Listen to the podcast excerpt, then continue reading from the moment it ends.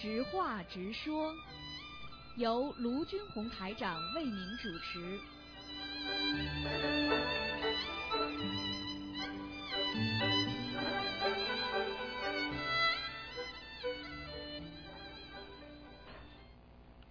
好，听众朋友们，欢迎大家回到我们澳洲东方华语电台。今天呢是二零一六年五月二十七号，星期五，农历是四月二十一号。好，听众朋友们，下面就开始解答大家的问题。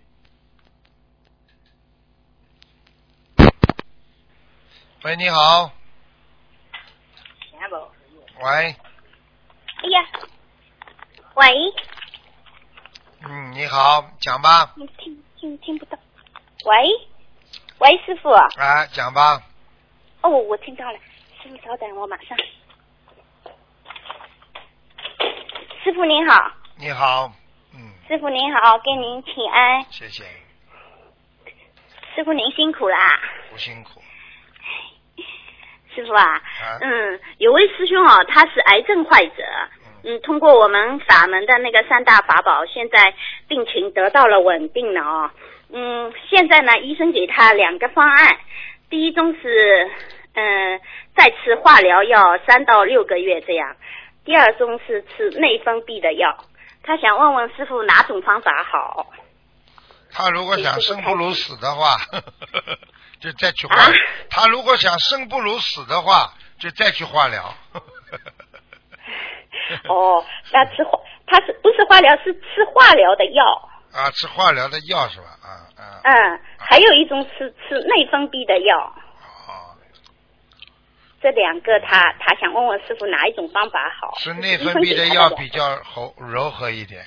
吃内分泌的药的话，它能够它能够缓解他的病情，然然后呢，能够让它自然的生长出一种好的细胞来抵抗它不好的细胞，所以这个是辅助的，我觉得很好，不会伤害它的机体。否则的话呢，化疗的药虽然虽然虽然不是化疗这么痛，但是呢，吃药的话起到的作用是相通的。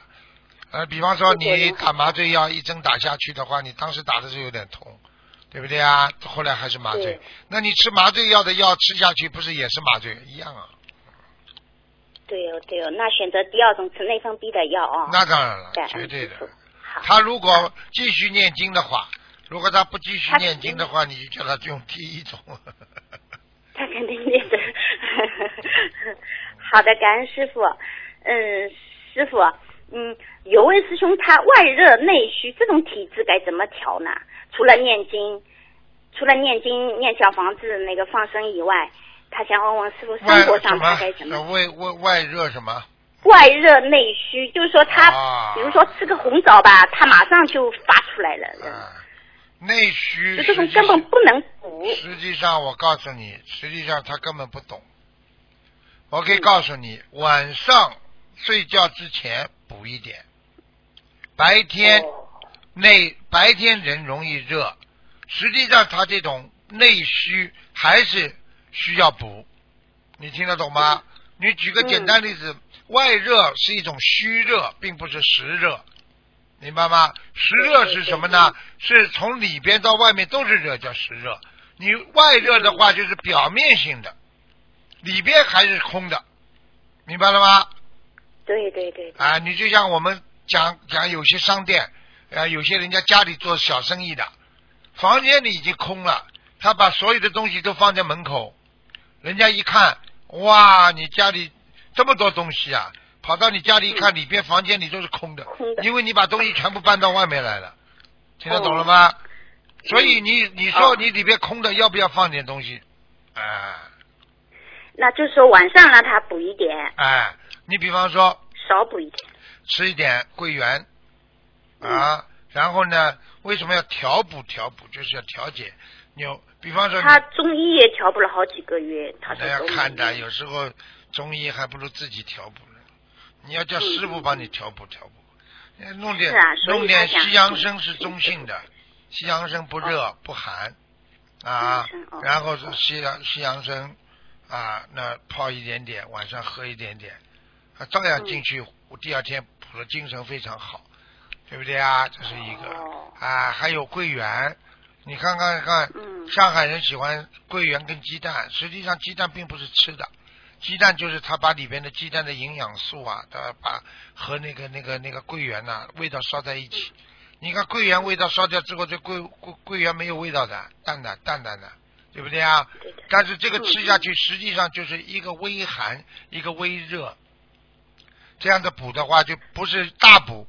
大补是什么？嗯哎呀，吃了红枣啦、桂圆汤啦，再加上好了这个这个人参啦、啊鸡汤啦，那些人，那这个这补的嘛，当然脸上发了一塌糊涂。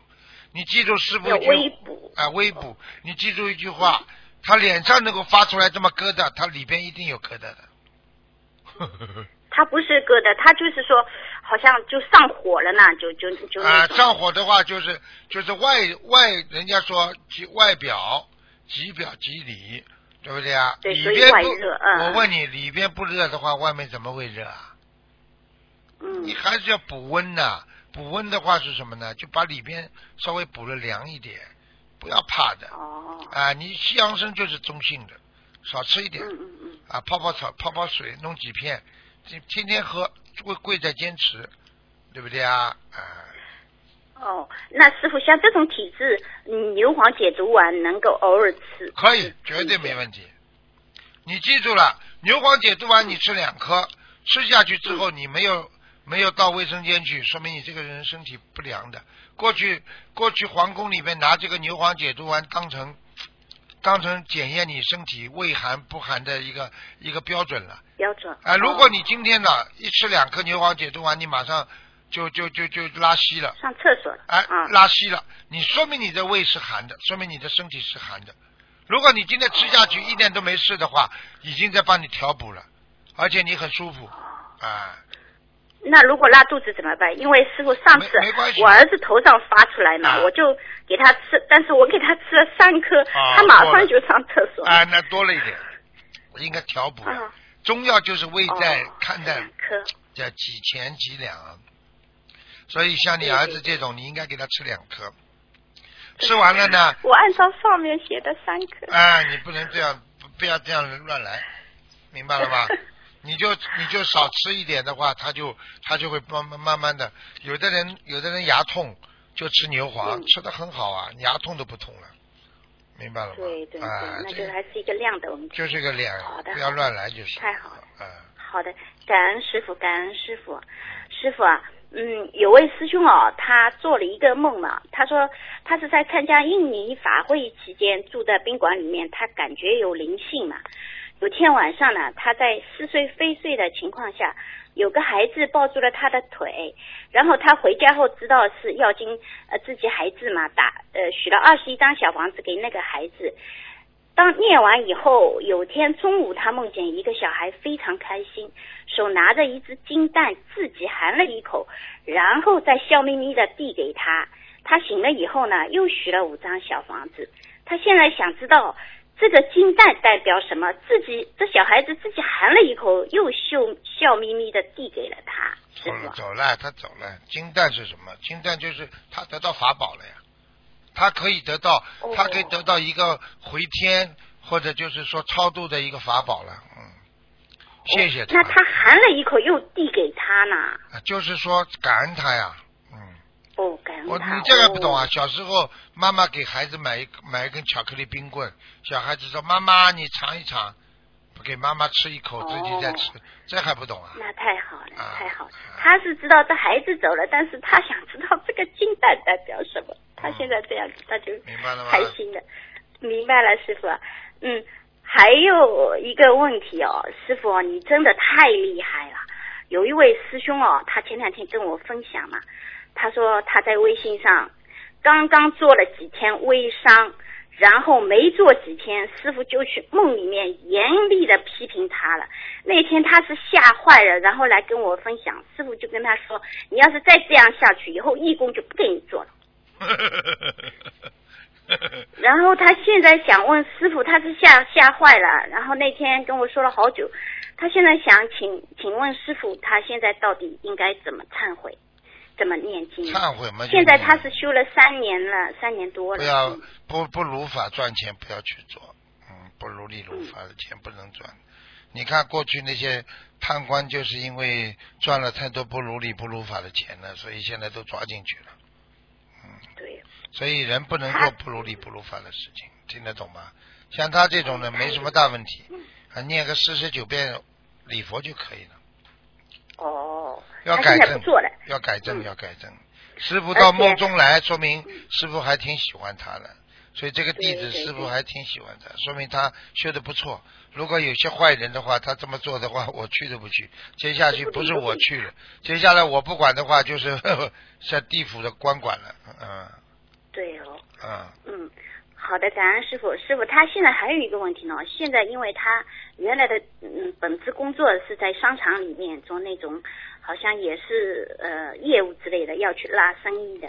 就是说他在做的时候呢，感觉非常不愿意，因为他有些要去拉生意什么的，肯定要扩大夸大化的嘛。有些东西他觉得是在造口业嘛，所以说他现在想换个工作，去菜场里面买那个豆制品，问问师傅可以吗？可以，都可以，都无所谓。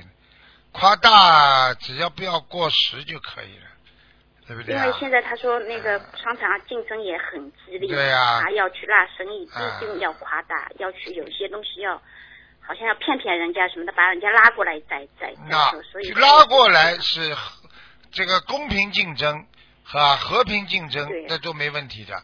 夸大不能过大，不能就是夸大到一定的时候过时了就不行了，啊，对不对啊？你看有些东西啊，产品蛮好的，就是因为人家夸大，把它讲的来好的来不得了，那那过分了就不行了。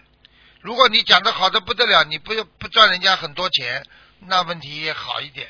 你就是说夸大之后，你把价钱抬高了，你就完了，听不懂啊？对呀、师傅，这个这个他也明白。问题是他说现在他们这个现在社会风气是这样，你一样东西便宜哦，反而没人买。他说你贵了哦，好像有身份的人都会去买，所以这这个现象也真的是有时候真的是不好呀、不好嘛就哭别笑不得。哭笑不得，别去理啊，别去理，自己做自己喜欢做的事情就可以了。对，现在他想改好，师傅可以的哦。他去做豆制品，他说这样子的话，，豆制品有什么不好啊？哼，谁没有什么看不起的？我告诉你，只要只要不偷不抢，只要对得起菩萨的事情都可以做。对对对，那太好了。听听听过师傅的开示，他肯定是更有更有信心了。嗯，师傅啊，嗯，还有一个问题，请师傅开示一下。师傅说，呃，我们学佛人最好不要有傲气嘛，哦，请师傅开示一下，傲气和傲骨有什么区别吗？傲骨是正义的，正义的，嗯正义的一种正气啊。人家说傲骨的话嘛，这个人就是说我从骨子里啊，我非常正正啊，我就是这个事情能做，我就嗯啊，我有坚强的啊这个傲骨之心，也就是说我不贪污，你不要来贿赂我，你不要来跟我讲，我不会的，那么叫傲骨，对不对啊？傲气是什么呢？有点贬义了，嗯，就是骄傲了，啊，觉得自己了不起了，所以我看看有些演员真的很可怜，啊，一个女孩子真的很可怜，觉得自己很了不起，实际上的内心很痛苦，啊啊，又有自尊心又有自卑感的，呃，发神经一样的，哎呦，看见他面子要啊，要死要面子，很多演员死死就死在个死要面子上，啊，他就是说面子对他来讲比钱还重要，所以一个人不能死要面子活受罪。面子是什么？面子我告诉你，一文不值，对不对啊？对啊，你就是拿破仑了，你现在有什么面子啊？啊，死了死了，对不对啊？你有本事活着，对不对啊？啊，就是这样。所以做人呢，要有骨气。骨气其实跟这个刚才你讲的那个叫呃那个傲骨傲骨是差不多的啊。一个人嗯有骨气，因为骨子里他有正义感啊。这个傲气呢是一种表面上的，就像刚才你说中医一样的，吃在外表的啊，骨子里的东西是骨子里的，听得懂了吗？内热外虚，呃，内虚外热的那种对傲气，是吧？啊，对，这个哦不好的发虚啊。你去看好了，越越越越要越要面子的人，其实其实他这个心啊越虚哦听不懂啊？是的，是的，啊是的，是的，你看看看，你去看好了，他越越越说自己有钱，他越怕人家说他没钱，他越越他越要说自己好看，他其实越怕人家说他难看，对不对啊？就这个道理。太对了，师傅啊，对的，完全是哲理性的东西。啊，他炫耀什么，实际上他就缺乏什么。他越要炫耀他自己很有文学、很有水准，实际上他这个人没水准。是的，你说说看，真的有水准的人，谁在跟你比水准呐、对哦。嗯师傅啊，太喜欢听你开示啦。嗯，这个里边都有哲哲学哲理的啊，你听得懂吗？嗯，嗯，这个人说，这个人自己没一跑到人家这种啊有钱人这个地方，他怕人家看不起他，说他没钱，他就要把自己说的嘞好像很有钱。我来，我来，你看有些人穷的嘞叮当响，跟有钱人在一起，抢着要跟人家有钱人付钱，付完了回去大概一个礼拜要吃萝卜干了。嗯，对哦，所以佛法真的是太好了，师啊傅教会我们不去不去这么有虚荣心，对了。不去，有这种傲气，我们就实实在在的，我们就我就是要让很多什么都有名有利的人让他放下来，有什么用啊？对不对啊？呃讲老实话，这种演员这真的，真的，这这这这这这叫叫，有些你你如果人家看得起你的，把你作为文艺工作者，对不对啊？捧你的，嗯，你要骄傲，人家照样可以骂你戏子，哼，对不对啊？以前是哦。啊，对呀、就是这样的你你如果对人家很好，人家就尊重你。哎呦，明星啦，哦哟，捧你。你跟人家作恶了，人家骂你一钱不值，一个烂戏子，有什么了不起的？好了，呃呃，对不对啊？对，哎师傅，你你你说的话都是很有哲理，太有哲理。看起来平平常常的，好像很简单，但是真的是里面的深度太太太深了。啊，你就是现在很多人就是不懂这些呀，所以自己以为哎呦不得了了，唱了几个歌了，哎呦，觉得自己很有名了，嗯、啊，你这真的，你这社会上那些人搞来搞去的，真的，我觉得他们很可怜。我觉得这个世界上很多人很可怜，整天沉浸在自我当中，这拔欲拔不不能啊，就拔不出来了。嗯，嗯是的，谢谢师傅开示。嗯，师傅啊，还还有一个梦，请师傅解一下，也是一位师兄做的。这个师兄呢，就是最近呢，家里面也可能也是业障爆发，他父母亲呢，就是说闹离婚，然后呢，他和他先生的可能恶缘也是爆发。那天呢，他做了一个梦，他说他梦见他的屋子好大，现实中呢，他生活中的房子不大。梦里有几间屋子，每个屋子都有佛台，但是没有心灵法门的菩萨。有一个是瓷的弥罗佛，还有三个菩萨，他不记得了。每个屋里面摆了好多花，长得很好，看的看上去也很很法喜。有有有点像竹子，还呃有些还不像竹子，都是不开花的那种花。嗯、还有一个菩萨很小，不知道谁弄在地上睡了。他呢拾起来，准备粘起来。这个时候梦醒了，请师傅开始一下他这个梦。那这梦就是说他家里有很多菩萨，嗯，那就是说我们心灵法门的，如果他是学心灵法门的话，他就是没有做到我们的观世音菩萨的话，说明他修的还是有一些偏差的，嗯，哦，啊，你看我们心灵法门的人看见观世音菩萨，就是跟我们东方台一模一样就过来了。对嗯对，都是这样。他这个又是梦里睡的菩萨啦，又是不认识的菩萨，弄了一大堆。你想想看了，这个不不是皈依啊，就是人家说不是一门精进啊，嗯哦，嗯他年纪还很轻，孩子刚生下来，嗯，一两年吧。嗯，对呀、是对呀、对呀、对呀、小小姑娘哦，那是请师傅开示一下，她现在应该怎么办？她现在我看她也是心情很糟糕，嗯，家里面嘛父母亲要闹离婚，他跟他先生呢要有一点，记住，没有没有没有好好的对待、善待，这个世界很多事情只有善待。当自己很多事情一起来的时候，那一定说明他的业障爆发，所以一定要懂。呃，一个人有时候知道自己要倒霉了，要不好的话，要守住啊，要顶住。人生低谷的时候要顶住啊，人生高潮的时候要守住，不要骄傲，不要觉得自己很了不起啊。高的时候要看到低的时候，低的时候要看到高的时候，明白了吗？嗯。明白了，师傅啊，感恩师傅开示。啊，就是嗯，师傅啊，呃，还有一位师兄问哦，他家里面夏天嘛，就是说点了，我们通常都是家里面点了那种液体的驱蚊器嘛哦，因为他呃那种用火点的现在都不点了，插电的那种。那师傅这个算杀生吗？液体驱蚊器驱蚊器，那就说明把蚊子驱走，并不是杀死它。驱走，啊。嗯，那可以点的哦。那就应该没问题。如果你是杀蚊器，你就有个杀字就。驱蚊器是把蚊就是驱蚊。啊、是把蚊子赶掉，嗯嗯。嗯，那这个如果插上电的话，房间里面，那么我们同时念经可以吧？气场是不大好，因为在空气当中有很多各种各样的气场啊，像电波，所以为什么电波多的地方人的脑脑子会受伤啊？因为脑子也是脑电波嘛，啊，对不对啊？所以手机太多，你耳朵肯定不好，因为它是每天潜移默化的破坏你的大脑。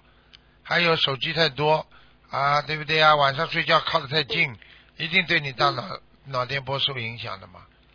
所以一个人要学会啊，尽量不要跟磁场打交道啊。好的磁场可以，像师傅一来，大家法喜充满，开心的不得了，是不是？师傅的好磁场给大家带来了，对不对呀、是哦。啊，你看看，如果如果来了一个不好的人，你说大家一进来浑身都发冷，汗毛都竖起来了，对不对啊？电影院一两百个人坐在那看电影，突然之间电影里面放了一个鬼的，大家都尖叫。你说让他睡了两百多人，你说不是负能量都进入他的身体了，还不明白是？啊，好了，对的。嗯，嗯，师傅啊，还要跟您分享一件事情啊，我们这次不是从新加坡法会回来嘛？那个那架飞机上面一百多位师兄，基本上都是我们心灵法门的那个，就就就飞机上面所有的客人，基本上是我们心灵法门的那个啊师兄嘛。啊，结果他们那个有位师兄拍了一张照片嘛，哦，我们现在看，真的是观世音菩萨那个踩在云上哦，他的呃头纱也看得清清楚楚。嗯，然后呢，我们那天本来到呃宁波要五个一刻钟嘛，结果提早了四十分钟就到了。啊太太法喜了，师傅，那个那尊观世音菩萨哦，太清晰了，就是白纱披的，然后是白云上面踩着，整个身体轮廓是一模一样哦。我就跟你讲了我就跟你讲了，我曾经不是讲过吗？啊，菩萨会护驾的，观世音菩萨护驾，你们来菩萨就护驾，而一且直在的，一直啊在的。而且我告诉你，观世音菩菩萨真的很好，像妈妈一样，她很爱我们。是的，嗯，所以一个人不懂得人家爱你，这是个最可怜的人。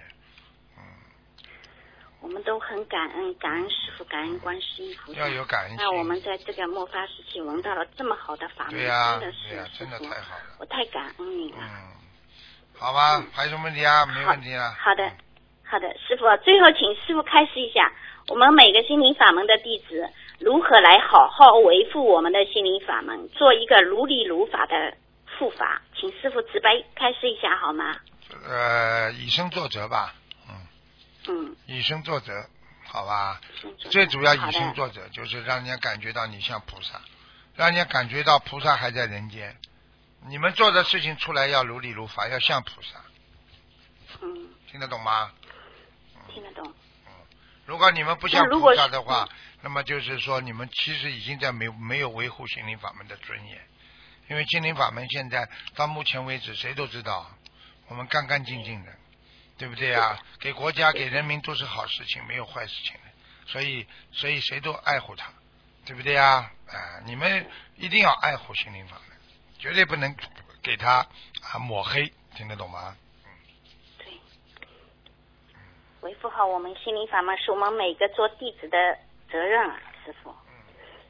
好啦，好的，感恩师傅，好好，感恩师傅，师傅您辛苦了。好，再见再嗯见。，师傅您好像喉咙还是有一点沙哑，您好好休息，多喝水哦。好，谢谢谢谢。好，再见，再见师傅，哎，感恩师傅。好，听众朋友们，那么这个知话直说节目呢到这结束了，非常感谢听众朋友们收听。